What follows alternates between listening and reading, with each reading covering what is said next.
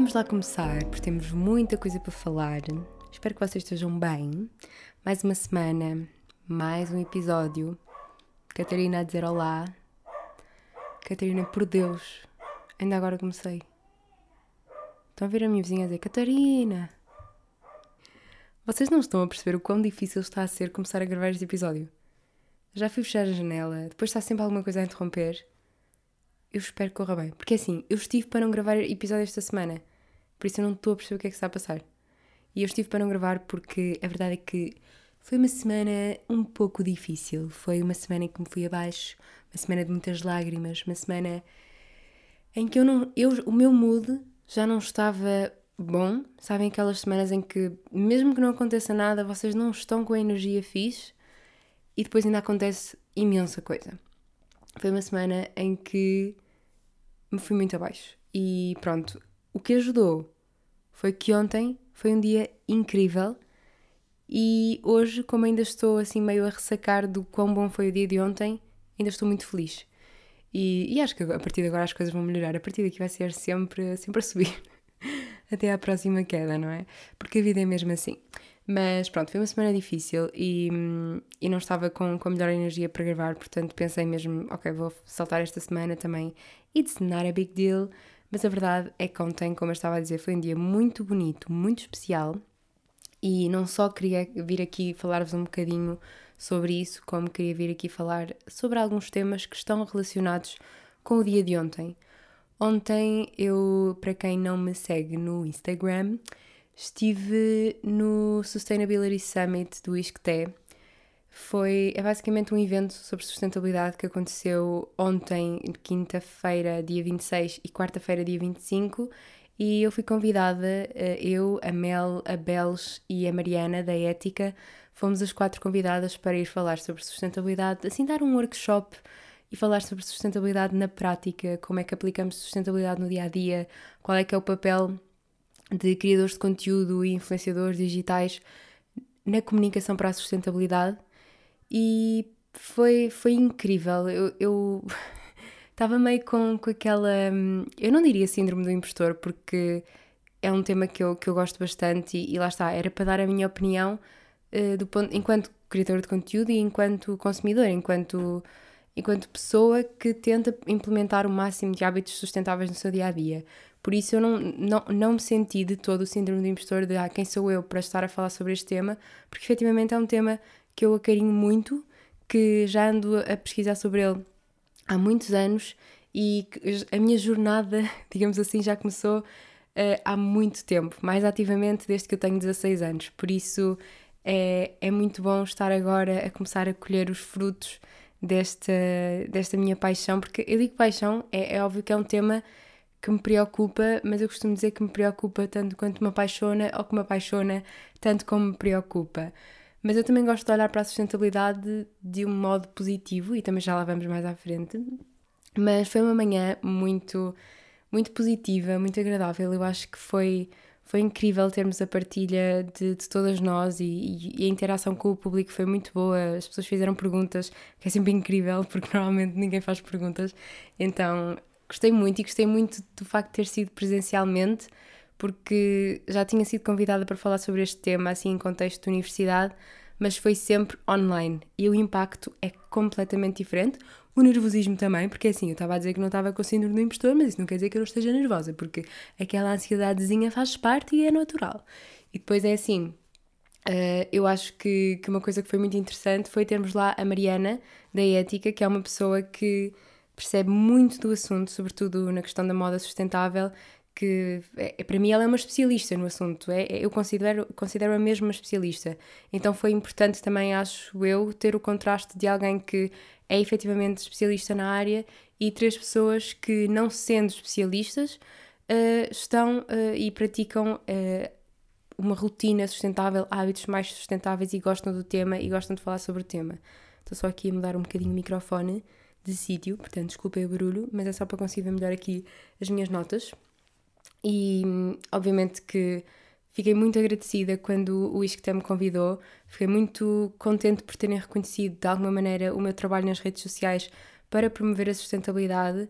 E eu acho que o caminho é, é mesmo este, é mesmo o que, o que nós temos vindo a fazer e o que o ISCTE fez, que é sensibilizar as pessoas através da empatia e através das ações simples do nosso dia a dia, mostrar que é simples ter uma rotina mais sustentável e que é fácil e que não tem de ser um big deal e que não temos de ser perfeitos. Eu acho que isso é um ponto muito importante e, e gostei muito. Foi, eu, eu acredito muito, como eu estava a dizer há bocado, em sensibilizar pela positiva, em passar a mensagem da sustentabilidade de uma forma positiva, tentar com que as pessoas vejam a sustentabilidade como algo que lhes acrescenta alguma coisa não é, eu já fui muito mais aquela pessoa de tentar sensibilizar pelo medo de olhem isto é o que acontece uh, no sei lá na indústria de, de fast fashion e não sei o quê. E eu eu gosto de ter essa informação eu gosto de pesquisar sobre essa informação e ver o que é que se está a passar mas hoje em dia temos muito muita informação. Temos documentários temos notícias sobre o tema. Felizmente o tema da sustentabilidade fala-se cada vez mais nos meios de comunicação e há muita informação online também por isso eu acho que o papel dos influenciadores é claro que muitas vezes tem de ter um papel mais sério, de falar sobre o tema e dados reais e mostrar o problema, mas eu acho que no dia a dia, ou seja, quando estamos em contexto de comunidade, uh, sensibilizar pela positiva e dizer: olha, se tu fizeres este hábito, isto vai trazer este retorno positivo, eu acho que as pessoas mais facilmente aderem a uma mudança se souberem que lhes vai trazer alguma coisa de positivo. E eu acredito muito nisso, eu acredito que, eu diria, 90% das mudanças que eu fiz pelo clima foram sem dúvida também por mim e pelo bem que me trouxeram, quer a nível de saúde, por exemplo, ter uma alimentação sobretudo vegetariana, um, reduzir, por exemplo, o consumo de fast fashion é uma questão também de poupança, porque a nossa roupa vai mais ao encontro da, daquilo que nós queremos, vamos usá-la mais, vamos precisar de comprar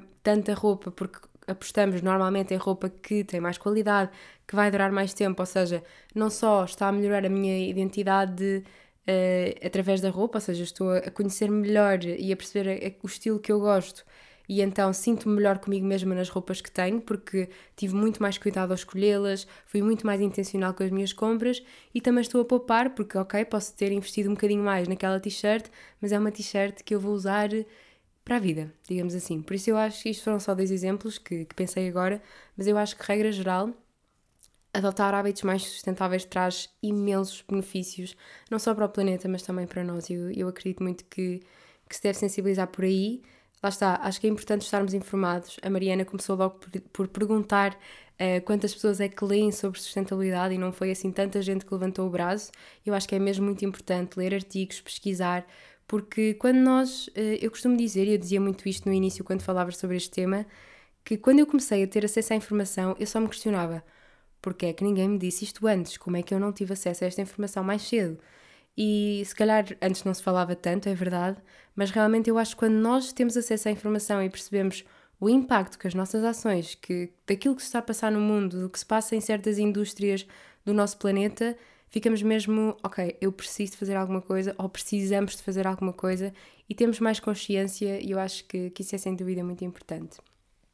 E foi muito bom ir a Lisboa, sobretudo ir a Lisboa neste contexto de eu vou com um propósito. É claro que é muito bom ir a Lisboa em lazer, é muito bom ir a Lisboa passear e estar com, com os meus amigos de lá, mas é, é muito bom ir com, com este propósito de, ok, eu vou a Lisboa, quase que em trabalho, digamos assim, entre aspas. Eu estou a fazer aqui aspas com as mãos como vocês estivessem a ver, não é? Não estão. Mas eu digo isto de trabalho porque, obviamente, não, não é o meu trabalho, mas acaba por, um, por ser um reconhecimento do trabalho que eu tenho andado a fazer ao longo dos últimos anos a comunicar para a sustentabilidade e a, a, falar tanto sobre este tema, a ser tão chato em relação a este tema, não só no digital, mas também na minha vida pessoal. E é surreal estar a viver esta experiência. E ontem senti-me mesmo com muita sorte, porque ir a Lisboa em contexto de criadora de conteúdo para falar sobre sustentabilidade, quer dizer, a Salomé há 5 anos eh, não ia acreditar. Eu acho que, que ela ia ficar louca, porque foi em 2019 que eu acho que comecei a falar mais sobre sustentabilidade nas redes sociais, eh, porque eu, eu comecei a ser vegetariana e a pesquisar mais sobre o tema em 2016 e eu, partilhava muita coisa, sempre partilhei muita coisa, mas acho que comecei mais neste registro mais ativo e mais de falar com marcas e tentar também procurar marcas com as quais eu me identificasse mais ativamente em 2019, por isso 5 anos quase, não é? 19, 20, 21, 22, 23, exato, quase 5 anos. Por isso é, foi surreal, porque eu lembro-me perfeitamente que foi na altura da faculdade e, e pronto, e, e é, é, incrível e fico mesmo feliz, tipo, uma felicidade genuína por saber que estou a, a, dar cada vez mais passos no sentido da minha vida pessoal, profissional, de criadora de conteúdo, um, a ir nesta direção da sustentabilidade, que é precisamente aquilo que, que me apaixona e que eu gosto tanto. E por isso é óbvio que depois deste último dia eu estou completamente feliz e, e ajudou muito. Precisava muito disto nesta minha semana. Foi, foi muito bom, soube muito bem. E depois fomos celebrar com um almoço no Panda Cantina, que é assim, que bom, não é? Que boa maneira de celebrar. e, e também sinto-me muito sortuda, falando aqui um bocadinho de amizades, não só pelas amizades do digital que depois podem estar ao meu lado ou eu estar ao lado delas a falar sobre este tema, e às vezes fico um bocadinho de fome por não estar em Lisboa, porque está lá praticamente toda a gente que, que eu adoro e que admiro e com quem me identifico um, nesta área, sobretudo, e, e sei lá. Há tanta gente com quem eu gostava de me sentar a tomar cafés com calma e a combinar encontros mais regulares para falarmos sobre, sobre tudo e sobre nada uh, que está em Lisboa, quer a nível de criadores de conteúdo, quer a nível de, de, de amizades mais antigas também. E pronto, esta questão de Porto, Lisboa é um bocadinho mais complicada. Eu gosto muito, continuo a gostar mais do Porto e continuo a ser muito feliz no Porto, mas, mas é claro que Lisboa, quer queiramos, quer não, é, é onde estão muitas destas oportunidades, não é? E é onde está a maior parte das pessoas. E, e uma dessas pessoas que está lá também é a minha amiga Rita, que eu falo muitas vezes da Rita, mas ela é mesmo uma, uma amizade muito especial e é uma pessoa que eu quero que ela venha cá em breve ao, ao podcast. E passei também, digamos que as 24 horas que estive em Lisboa com ela, porque fiquei em casa dela e, e pronto, passámos o tempo todo juntas. E, e sabe muito bem termos amigos que, que nos viram crescer, no fundo, porque a Rita andou comigo na faculdade e, e é incrível. E eu estive a pensar nisso também porque nós crescemos juntas ao longo destes últimos cinco anos e agora eu vê-la a ela a conquistar tudo aquilo que ela está a conquistar e o percurso que ela está a fazer e ter alguém ao, ao, meu lado como ela que me apoia em tudo e que me acompanha em tudo e que é super cheerleader, tipo, é tão bom termos pessoas assim na nossa vida. E eu estava precisamente a pensar nesta questão da faculdade, porque eu já saí da faculdade há quase três anos, eh, quase, ainda não foi há três anos.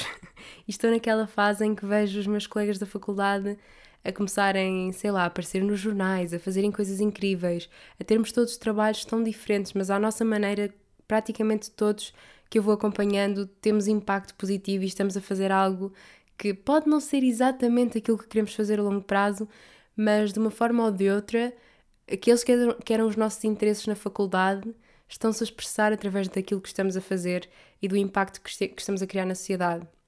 E como a maior parte de vocês deve saber, eu estudei Ciências da Comunicação, que é um curso muito abrangente. Ainda ontem, num Uber que eu apanhei, ele quase que se riu quando eu disse tirei Ciências da Comunicação, porque é, é mesmo um curso que, que é quase um workshop, porque aquilo dá para tanta coisa, dá-nos tantas ferramentas para, para nós fazermos literalmente o que quisermos dentro desta área da comunicação, criatividade, uh, jornalismo, assessoria, multimédia, enfim.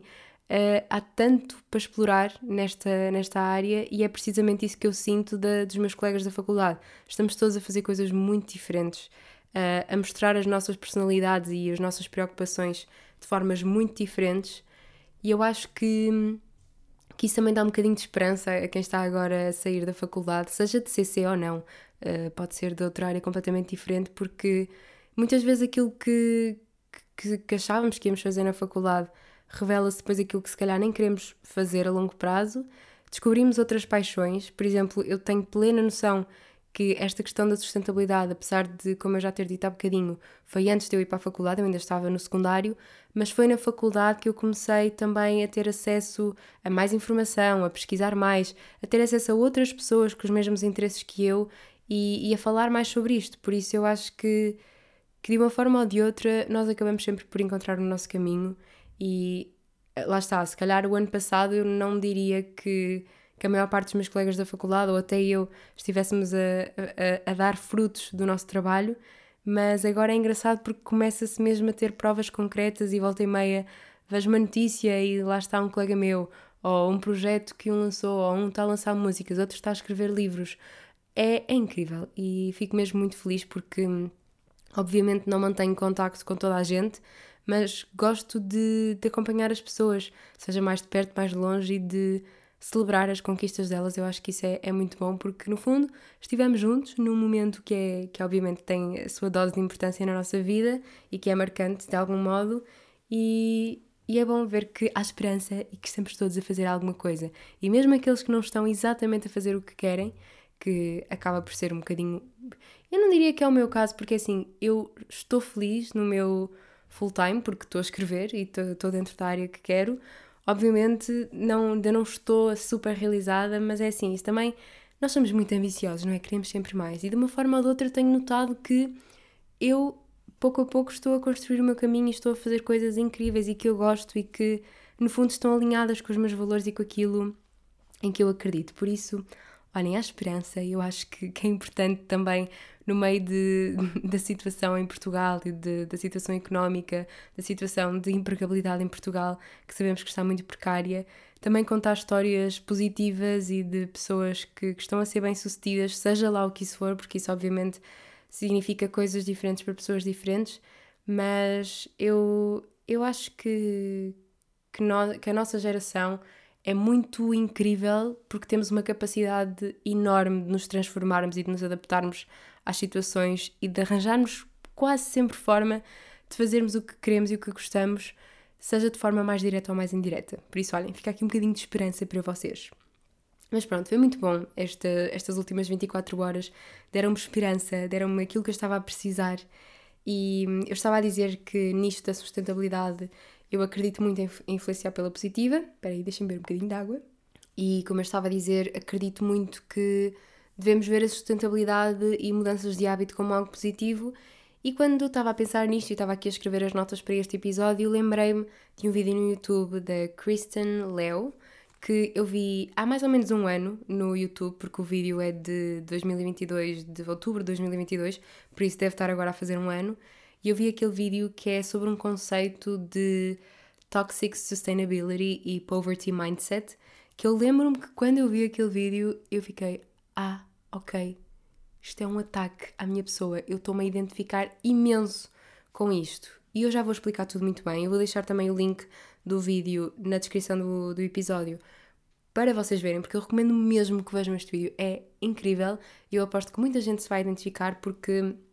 No fundo, isto vem de uma mistura de crenças, não só da nossa educação, mas também da nossa sociedade e daquilo que nos fazem querer passar e que nos querem fazer acreditar por isso eu recomendo muito verem este vídeo. Mas basicamente, para explicar aqui um bocadinho o conceito de poverty mindset, e isto está ligado à sustentabilidade, eu já vou explicar aqui um bocadinho melhor também o que é, mas no vídeo a Kristen dá a, a descrição de poverty mindset como a crença no desastre que, que está sempre uh, around the corner, ali à esquina, não é? À espreita, de que o dinheiro e os comportamentos que estão centrados à volta do dinheiro uh, vão estar sempre guiados pelo medo em vez de estarem guiados pela prosperidade. Ou seja, é quase que um medo surreal de gastar dinheiro, de acreditar que vai sempre acontecer alguma coisa horrível e que vamos precisar de dinheiro e que temos de poupar e etc, etc. Quase que o medo, o, o dinheiro estar associado ao medo.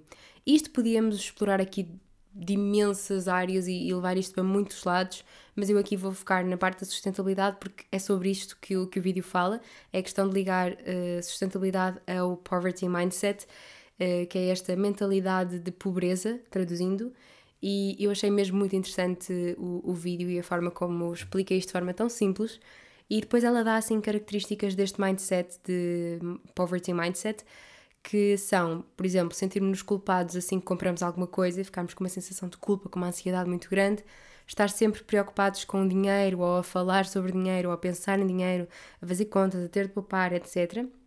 Não gostar de pessoas ricas, mas ao mesmo tempo querer ser essas pessoas, tomar decisões baseadas no medo, pensar pequeno em vez de pensar grande, e depois pode haver duas maneiras deste poverty mindset se manifestar.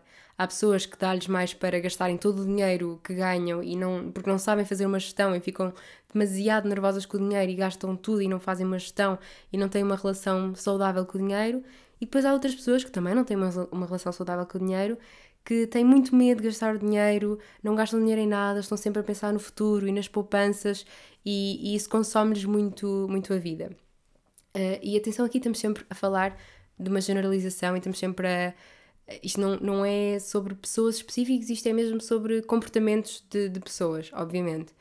E ela defende que nós devemos ter a capacidade de aproveitar o nosso dinheiro uh, e saber geri-lo, ou seja, temos de saber geri-lo e temos de ter alguma literacia financeira, alguma, bastante, que sabemos que Portugal peca muito por isso, o, o nosso país não tem níveis nada elevados de literacia financeira, Felizmente agora há mais informação sobre isso, mas lá está, muitas vezes vem de casa, é uma coisa geracional e no nosso caso também é uma coisa muito sistémica.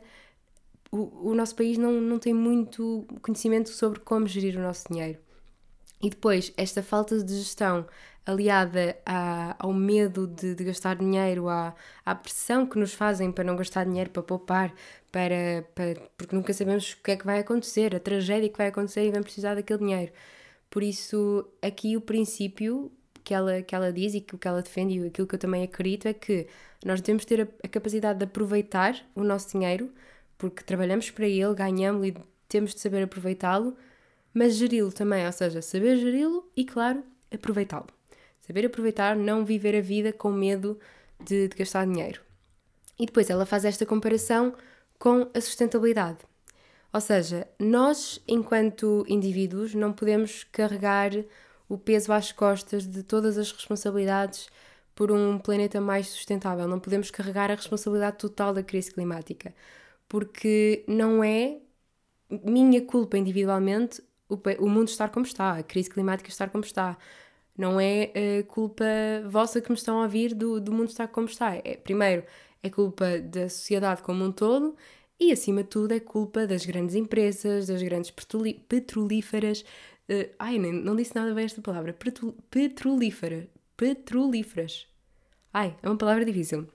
Mas pronto, lá está. A culpa é das grandes empresas, é de, dos milionários do, do nosso mundo, daquela lista de pessoas mais ricas do mundo, das petrolíferas.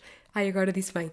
Pronto, portanto, a maior responsabilidade, os maiores causadores desta problemática eh, da crise climática, no fundo, por isso, obviamente, são estes os maiores responsáveis e nós somos, não, não só sofremos com, com as consequências, nós, cidadãos comuns, indivíduos, e obviamente também eu acredito que, eu acho que devemos fazer o que podemos, e é por isso que eu defendo muito esta abordagem positiva à sustentabilidade, mostrar às pessoas que os hábitos que eu adotei melhoraram muito a minha vida.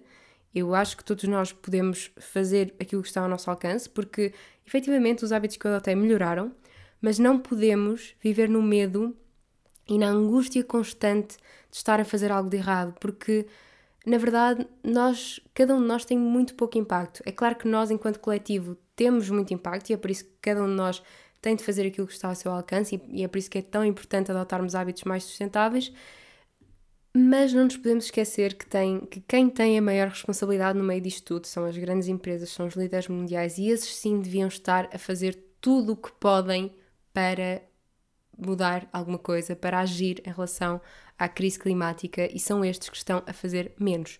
Ou às vezes fingem que fazem, depois vem o, o greenwashing das empresas e etc. E ontem falámos muito disto também, que, que obviamente é importante nós, enquanto indivíduos, fazermos aquilo que podemos, eh, de, de todas as listas de, de, coisas que podemos fazer em prol da sustentabilidade, em prol do planeta, escolhermos pelo menos uma que, que consigamos fazer na nossa rotina, isso já é muito bom. Começar por algum lado é ótimo. E obviamente isso não quer dizer que não tenhamos responsabilidade no nosso dia a dia e que os nossos atos, por exemplo, ainda se vê muito, infelizmente, pessoas a deitar papéis no meio do chão, a tratar o nosso planeta, as nossas ruas comuns como se fosse uma lixeira a céu aberto. Isso para mim é surreal e muitas vezes, mais do que uma questão ambiental, é uma questão de cidadania, é uma questão de respeito pelo outro e pelos espaços comum, porque partilhamos todos a mesma rua, partilhamos todos o mesmo planeta, é uma questão de respeito.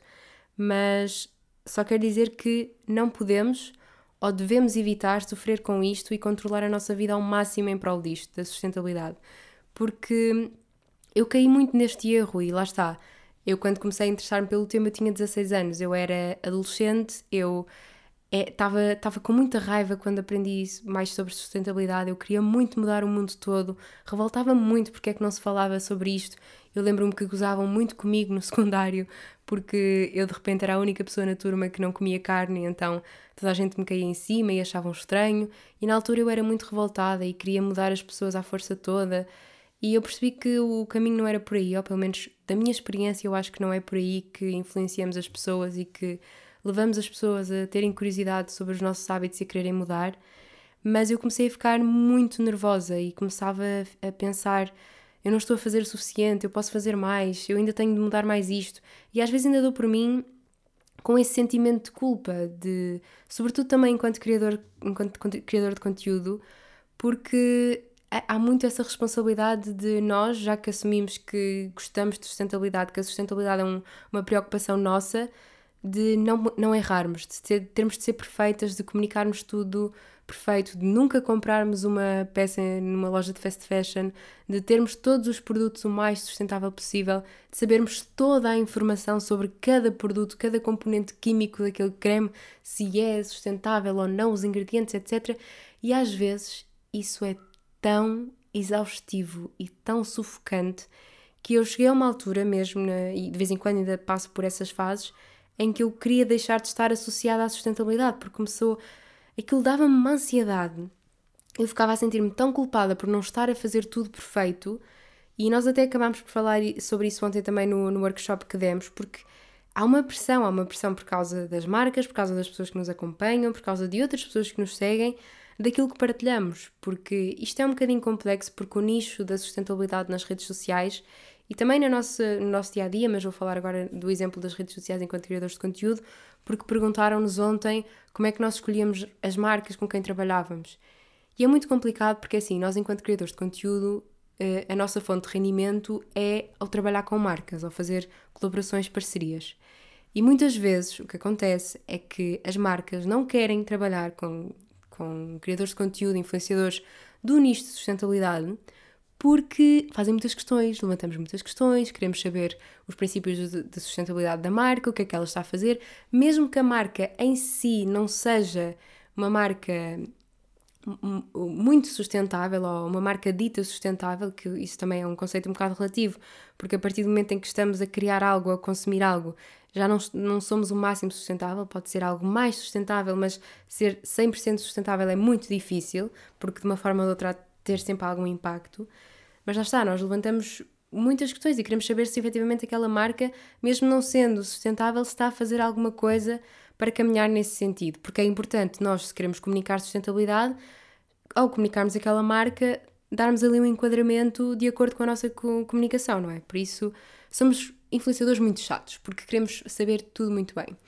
E depois há outro aspecto, também do ponto de vista mais de, de crescimento nas redes sociais, que é mais difícil crescer porque é um nicho que não chega a tanta gente também.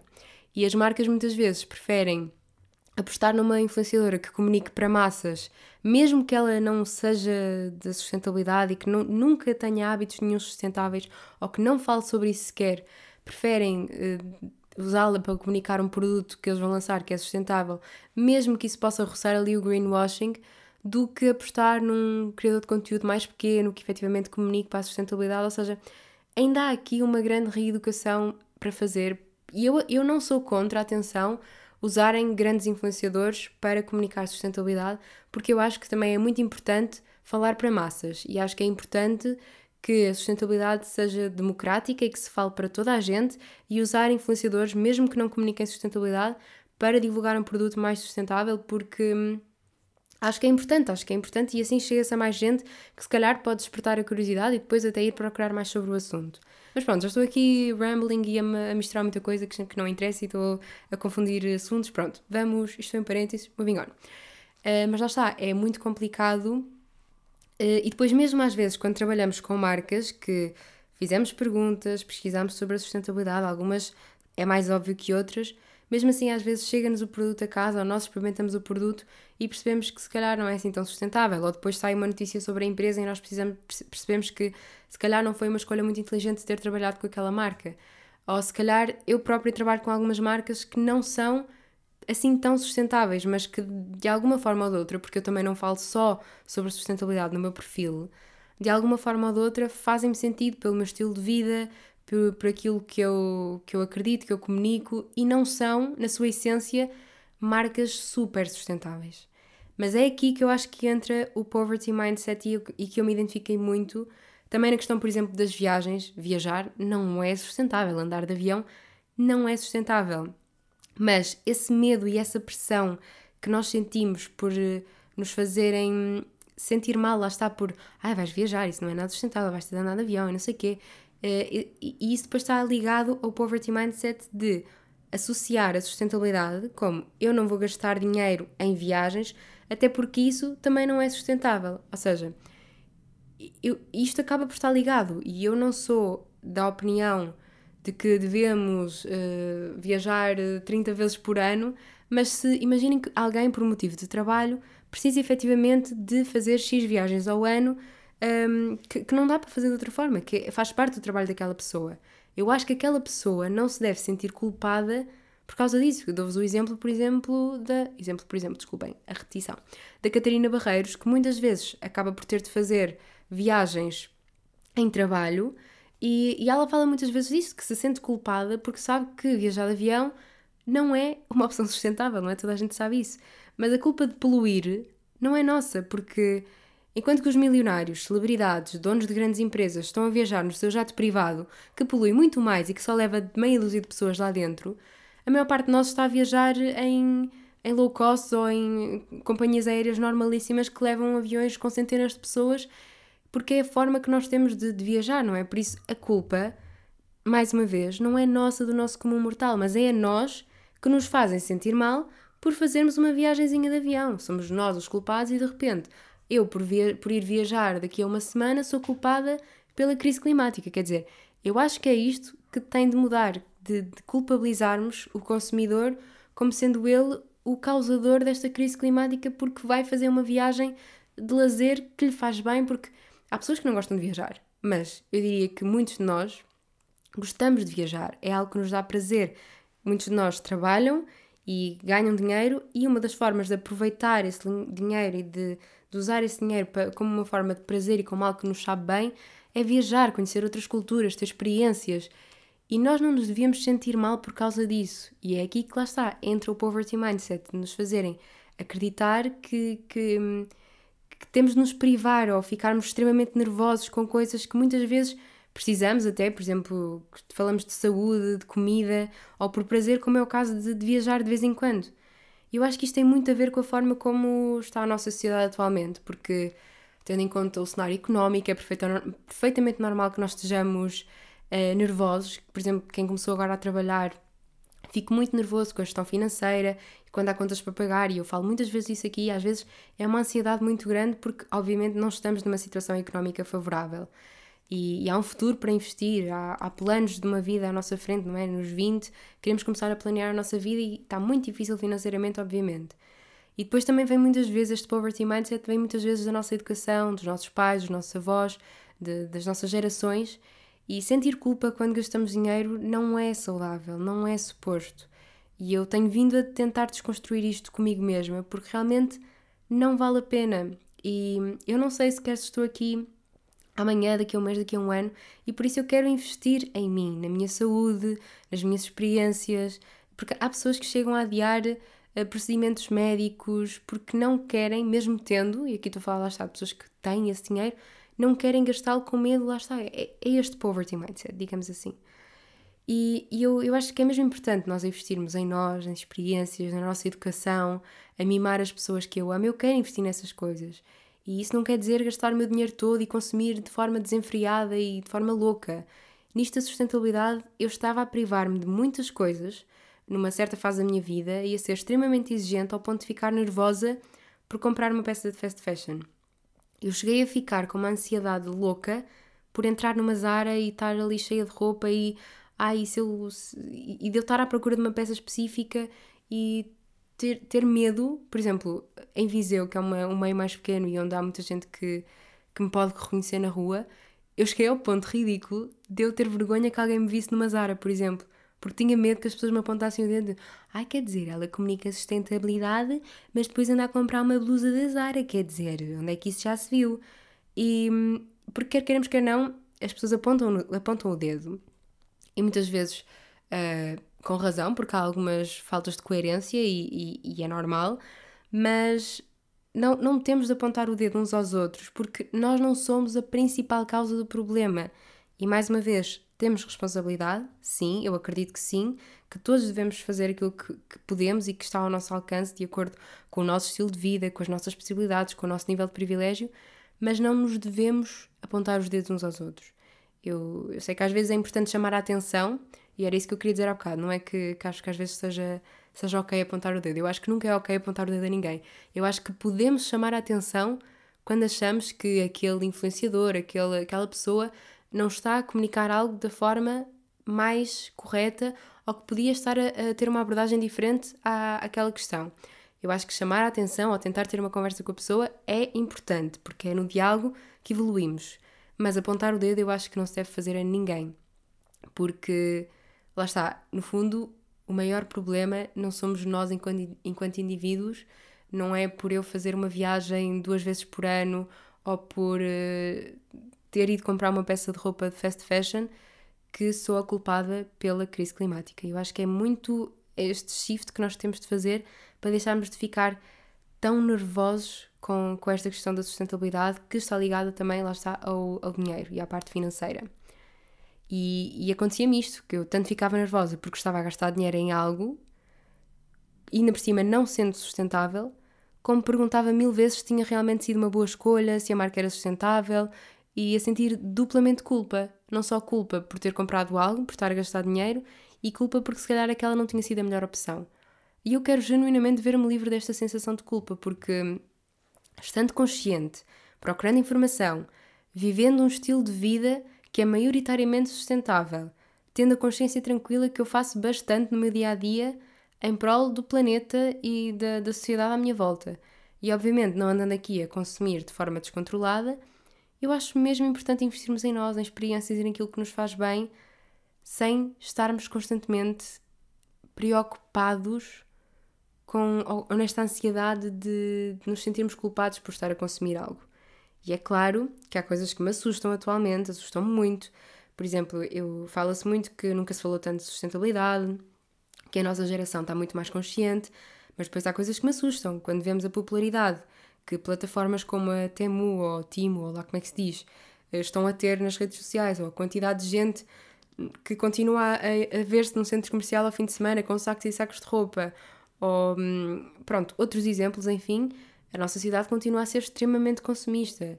E enquanto criadora de conteúdo, às vezes eu sinto-me mal, lá está, porque eu não quero incentivar ao consumo mas ao mesmo tempo, quando eu estou a recomendar um produto ou quando eu estou a falar de uma marca, eu meio que estou a incentivar ao consumo. E aquilo que eu quero transmitir é.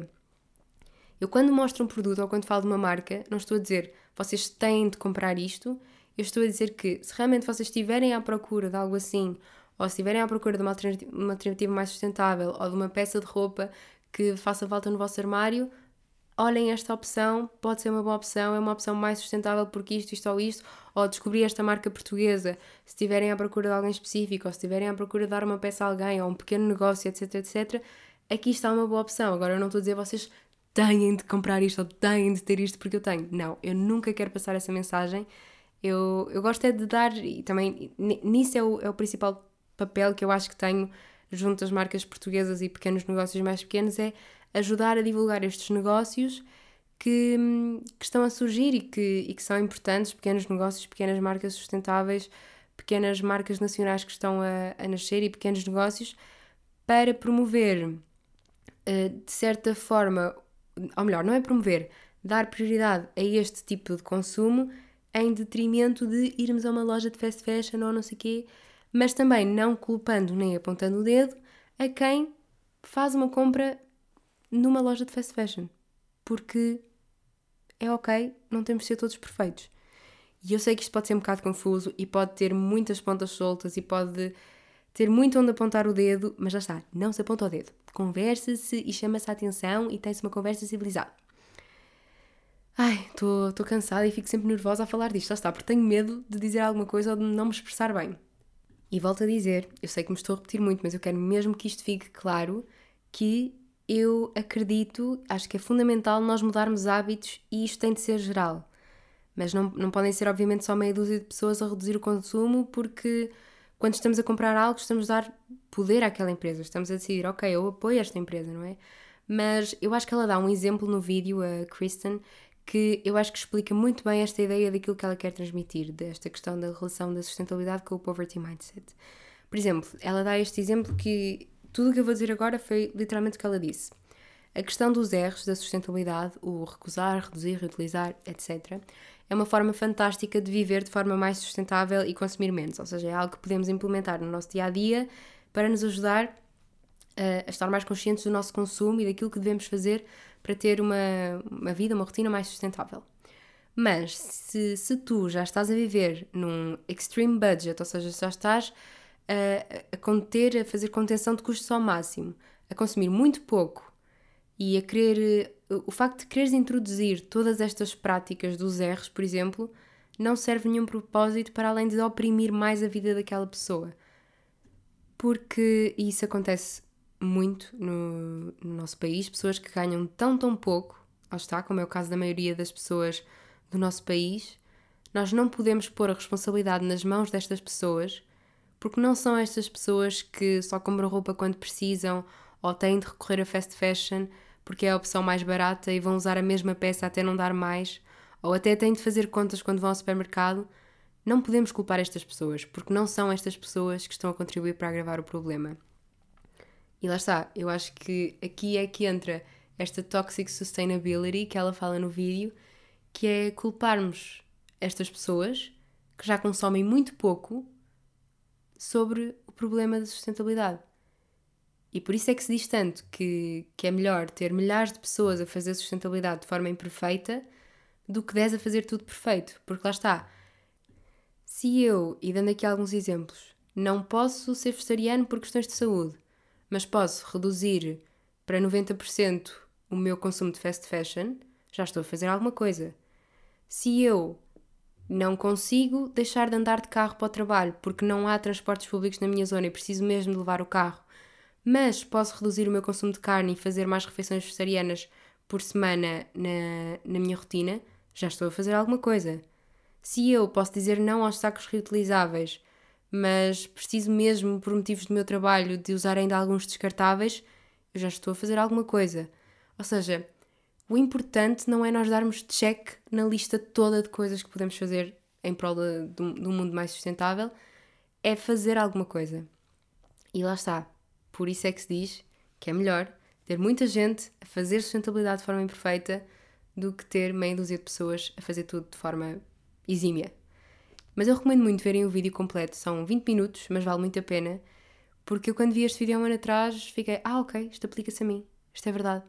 E, e eu acho que é um balanço entre cuidarmos da nossa saúde mental e fazermos a nossa parte, porque, como eu vos digo, eu sinto muito melhor a ter um estilo de vida mais sustentável sempre que posso e gosto de ir fazendo mudanças, mas se por algum motivo não, não consigo ou, ou não está a dar, ou neste momento o meu estilo de vida não me permite, está tudo bem e não me vou massacrar com isso porque sei que estou a fazer a minha parte e que sei que não preciso de ser perfeita e nenhum de nós precisa. Precisamos sim é de fazer o que podemos e fazer o que, o que nos faz sentido. E pronto, acabou este rant gigante que no fundo consumiu este episódio praticamente todo. Mas eu ainda vou aqui a algumas coisas que eu acho que, que vale a pena partilhar convosco. No fim de semana passado também tive a oportunidade de ir a um jantar performance que foi uma experiência incrível e muito diferente de tudo aquilo que eu estou habituada fui a convite daquela kombucha, que é a minha marca de kombucha favorita da vida, e foi um jantar performance com a artista Inês Neto dos Santos, que trabalha muito com fermentação. E eu desconhecia completamente o mundo da fermentação, ou seja, não, não desconhecia, porque eu tinha noção que há alimentos fermentados, como é o caso, por exemplo, da kombucha, da cerveja, do vinho, do pão, eh, do miso, por exemplo. Ou seja, eu tinha noção que havia que existiam alimentos fermentados mas não tinha noção do poder e da versatilidade da fermentação e do quão bem a saúde nos faz, do quão saborosa é e das histórias todas que traz. Eu fiquei muito fascinada, foi muito interessante e, e foi, primeiro foi uma experiência gastronómica ótima, depois a Inês eh, foi, foi um jantar todo acompanhado sempre pelos pratos da Inês com fermentados, com a kombucha da Maria, daquela kombucha, e foi muito interessante porque no fundo era um menu todo fermentado e a Inês ia contando histórias sobre cada prato, de onde é que tinha vindo aquela, aquela comida, aquela inspiração, porque no fundo ela pode levar um alimento fermentado de país para país e depois havia, eh, no, no fundo aquilo era para também dar a conhecer uma peça que ela depois pôs em exposição na, na loja daquela kombucha aqui no Porto, portanto, se estiverem por cá, recomendo passarem lá para, para ver a peça, que é uma manta de retalhos feita com fermentação de, cada retalho representa uma fermentação ou um produto fermentado ou um alimento fermentado que pode ter vindo de várias partes do mundo, de várias conversas, de várias culturas. Portanto, aquilo é uma mistura de culturas, de experiência, de sabores, de alimentos e é muito interessante a riqueza da fermentação. Recomendo muito pesquisarem mais sobre isto e hum, tentarem inserir fermentados na vossa alimentação, porque é muito interessante e faz, faz muito bem à saúde também. E por falar em alimentação, já não fermentados, mas também uma comida que me deixa muito feliz, uma coisa que eu também tenho achado muita piada é aos pequenos rituais que nós no nosso dia a dia vamos criando e na nossa vida vamos criando e é uma coisa que eu sempre tenho muito valor. Por exemplo, eu sempre gostei muito de ter pequenos rituais com a minha família. E quando vim viver com, com o André cá para o Porto, eu sabia que também queria começar a criar os meus próprios rituais, as nossas próprias tradições. E uma tradição que eu e o André começámos a criar assim de forma hum, muito espontânea, mas muito deliciosa. E eu sinto que 80% das nossas tradições têm a ver com comida, porque nós gostamos muito os dois de comer e de experimentar coisas novas. É que sempre que queremos celebrar alguma coisa, marcamos um jantar no ramen com direito a um gelado da gelataria Cincelo no final. e é muito giro porque hum, o ramen é uma comida de conforto genial. Eu gosto muito e não sei como é que só há, pouco, há poucos anos é que descobri a, a magia e os sabores do ramen. E depois a Cincelo é uma gelataria cá no Porto que eu gosto muito, que me faz lembrar os tempos da faculdade, porque foi um, um colega meu que me apresentou aquela gelataria então é um sítio que para mim está cheio de memórias, está cheio de, de bom gelado, porque eu gosto mesmo muito dos sabores do gelado de lá, e até os senhores da, da gelataria já nos conhecem, então eu gosto muito quando as coisas começam a ser uma tradição, porque acho que ainda sabem ainda melhor. E eu sou muito ligada a estas coisas. Eu acho que vou parar por aqui. Na verdade, eu tinha mais um tema para falar convosco, mas também não é assim tão interessante e não é assim tão urgente. Eu acho que até faz mais sentido falar sobre ele quando o podcast voltar. E eu digo voltar porque eu vou, em princípio, estar duas semanas sem lançar um episódio, porque vou ter algumas transformações assim recentes na minha vida. Então, para me organizar e para. Porque lá está, também não vou estar. Vou, vou viajar na próxima semana, então também não me dá muito jeito uh, deixar um episódio pré-gravado, por isso vamos estar duas semaninhas sem episódio. Se eu conseguir, entretanto, gravar um episódio com um convidado, que eu ainda não sei se vai acontecer ou não, talvez possa sair numa destas semanas uh, um episódio com convidado, mas para já o plano é não sair nenhum episódio nas próximas duas semanas. Vai passar rápido, não se preocupem. Eu também nunca gosto de ficar muito tempo sem gravar porque eu sinto genuinamente falta disto e sinto saudades vossas. Por isso, não se preocupem, vai passar muito rápido e depois eu vou ter muita coisa para contar, muitas novidades, portanto, não se preocupem. Momento Ouro sobre Azul da semana. Ai, disse isto muito rápido. Momento Ouro sobre Azul da semana. Foi, sem dúvida, a ida a Lisboa. Foi o momento alto da minha semana, depois de uma semana difícil e soube muito bem, soube muito bem estar com pessoas que eu gosto muito, falar sobre um tema que eu gosto muito. Foram 24 horas muito bem aproveitadas e, e gostei muito. Recomendações, para além do vídeo, que foi literalmente o vídeo da Kristen, foi o, o protagonista deste episódio, uh, recomendo muito andarem de alfa pendular se tiverem oportunidade, porque foi para aí a segunda ou terceira vez que eu andei de alfa pendular na minha vida, aí para Lisboa, e é uma experiência muito confortável. Primeiro é mais sustentável também, uh, ir de, de alfa, e quem me dera que Portugal tivesse uma boa rede de transportes, de, de uma boa ferrovia, uma boa linha de, de comboios. Era o meu sonho. Portugal, no dia em que tiver uma boa linha de comboios, eu vou ser muito feliz, porque eu adoro andar de comboio. É tão bom. Se fosse acessível a todos, era, era um sonho. Outra recomendação é a página da Mariana, a Ética, sobre moda sustentável e um bocadinho de sustentabilidade no geral também. Recomendo muito, já recomendei mil vezes, mas nunca me canso de recomendar o trabalho da Mariana. E por fim, o café do Beco, a pastelaria, a padaria do Beco, em Lisboa, que estava na minha lista de cafés que eu quero ir em Lisboa, porque eu sinto que tenho uma lista maior de cafés que quero ir em Lisboa do que no Porto. Também porque assim, é óbvio que eu conheço mais no Porto que em Lisboa, já fui a mais no Porto que em Lisboa, e Lisboa também tem muito mais. Mas fico sempre muito feliz quando experimento cafés novos em Lisboa, porque, sobretudo quando são assim conceitos diferentes e quando a comida é mesmo boa e vale o hype que estão a ter, gosto muito. A comida é muito boa o espaço é muito agradável, os empregados são muito simpáticos, portanto, 10 10, recomendo muito. E é isso. Vai ser uma pausa de duas semanas. Eu vou ter saudades vossas, espero também tenham saudades minhas.